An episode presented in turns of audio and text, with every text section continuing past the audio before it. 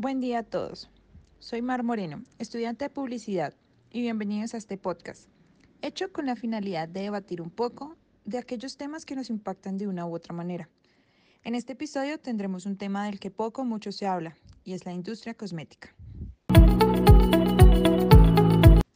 El desarrollo sostenible es el gran caballo de batalla de la ONU para su agenda del 2030. Así la industria cosmética busca nuevos modos de comercializar productos centrándose en el reciclaje y la creación y uso de ingredientes más respetuosos con el entorno. Para este punto clave, contaremos con la opinión de Farid Munar, estudiante de biología, quien aborda el desarrollo tecnológico que ha venido implementando Colombia en el uso de ingredientes naturales en esta industria. Adelante, Farid. Hoy en día se sabe que los cosméticos naturales representan menos del 2.5% del total de las ventas de cosméticos en el mundo.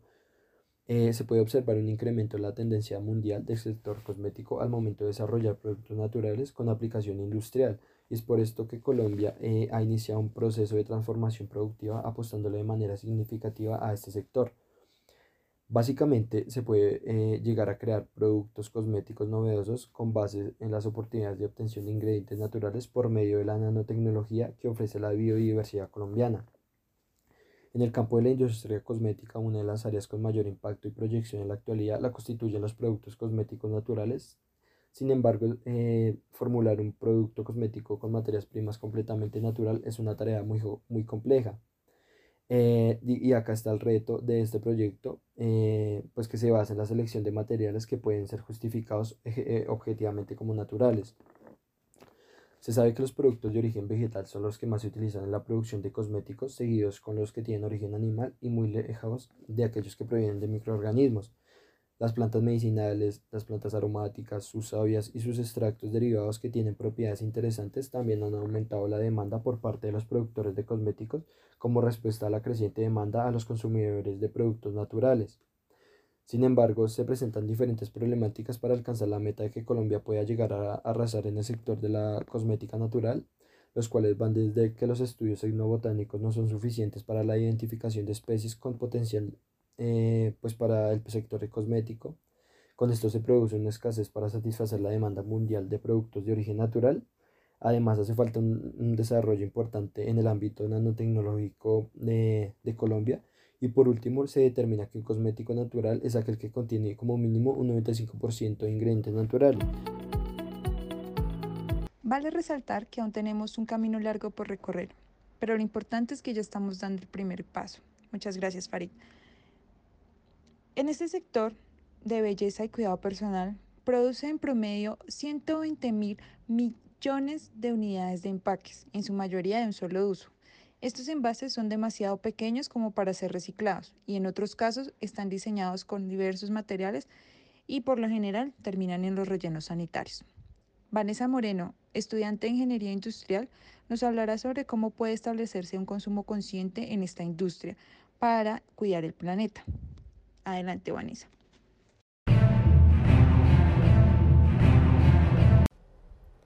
Eh, bueno, el amor por la cosmética no es incompatible con el respeto al planeta. No es necesario renunciar a adquirir productos de cuidado, solo basta con que se practique un consumo consciente de productos cosméticos.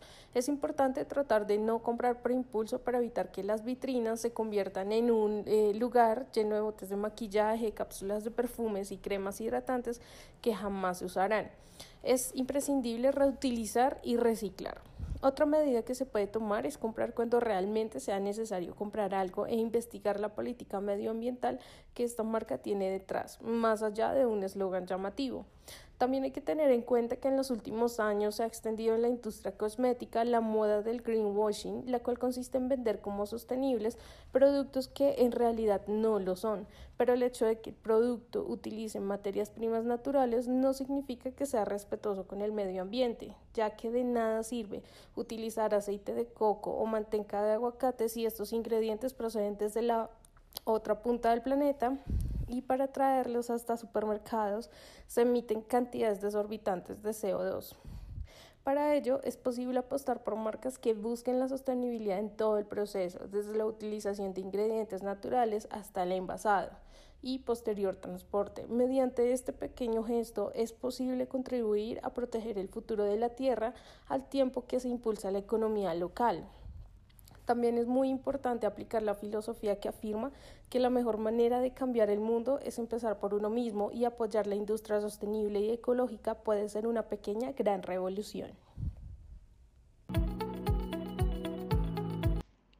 En resumen, una cosa es que una crema reduzca su impacto ambiental y otra muy distinta que automáticamente se convierta en sostenible. Para María Jesús Lucero, profesora del Departamento de Farmacia y Tecnología Farmacéutica de la Universidad de Sevilla, hay que tener en cuenta factores como su elaboración. Aquí incluimos energía y agua empleados, cantidad de residuos generados, entre otros, su distribución. Y aquí entra la tan conocida huella de carbono. Y finalmente, ¿qué se hace con esa crema después del consumo? Si la fórmula es biodegradable, el envase es reciclable o reutilizable. ¿Qué tanto puede afectar la belleza al planeta? Camilo Morero, estudiante de comunicación social, tiene la respuesta a esta interrogante. Te escuchamos, Camilo. Desafortunadamente, hay decisiones que los países toman que afectan de manera contundente a nuestro planeta. Es por eso que se quiere aprovechar en esta ocasión para escribir acerca del daño que los productos de belleza que utilizamos de manera diaria causan en el medio ambiente. En la cosmética comercial hay tres problemas importantes que afectan al planeta. El primero de ellos es que muchos de los químicos utilizados son tóxicos y estos no son degradables en el agua, incluso en el agua tratada. Estos elevan el nivel de toxicidad del agua, lo que causa la muerte en la biodiversidad de los lugares de aguas residuales y las zonas aledañas debido a la absorción de los químicos por la tierra. El segundo es la producción masiva y sobreexplotación de los ingredientes obtenidos de las plantas. La sobreexplotación de algunos ingredientes para abaratar los costos, como el aceite de palma, produce deforestación masiva, extinción de especies y abuso de los pueblos indígenas. Y por último, pero no menos importante, las pruebas en animales. Es una situación muy triste que algunas compañías ganen dinero a costa de torturar animales haciendo pruebas de toxicidad en ellos. Desafortunadamente vivimos en un mundo donde parece que el dinero es más importante que cualquier otra cosa, lo que ha llevado a estas grandes corporaciones a crecer a costa de lo más preciado que tenemos, que es nuestro planeta. Los productos de belleza hechos con ingredientes naturales generalmente son los más caros, pero hay soluciones caseras que pueden utilizar con ingredientes naturales para sustituir algunos de los productos químicos. Los consumidores de productos de belleza son cada vez más exigentes, por lo que las marcas de maquillaje están usando tecnologías como la inteligencia artificial y la realidad aumentada para mantenerlos contentos. Daniel Moreno, estudiante de Derecho, llega con los aportes que la inteligencia artificial trae a la industria cosmética. Adelante, Daniel. El mundo está cambiando en cuanto a su forma de probar los productos antes de sacarlos al mercado y es que desde la salida del video que hacía un llamado a la prohibición de los testeos de diferentes productos cosméticos en animales, muchas marcas conocidas, al igual que algunas nuevas, se vieron afectadas y no solo por el video, sino también por las campañas y protestas que se presentaron para que esta prohibición tomara mucha más fuerza. Si bien el testeo se realizaba en animales, se debía a la gran cantidad de químicos que desde, desde hace más de 50 años se han venido utilizando. Sin embargo, se han empezado a utilizar productos naturales que han demostrado que no tienen ningún riesgo en la piel.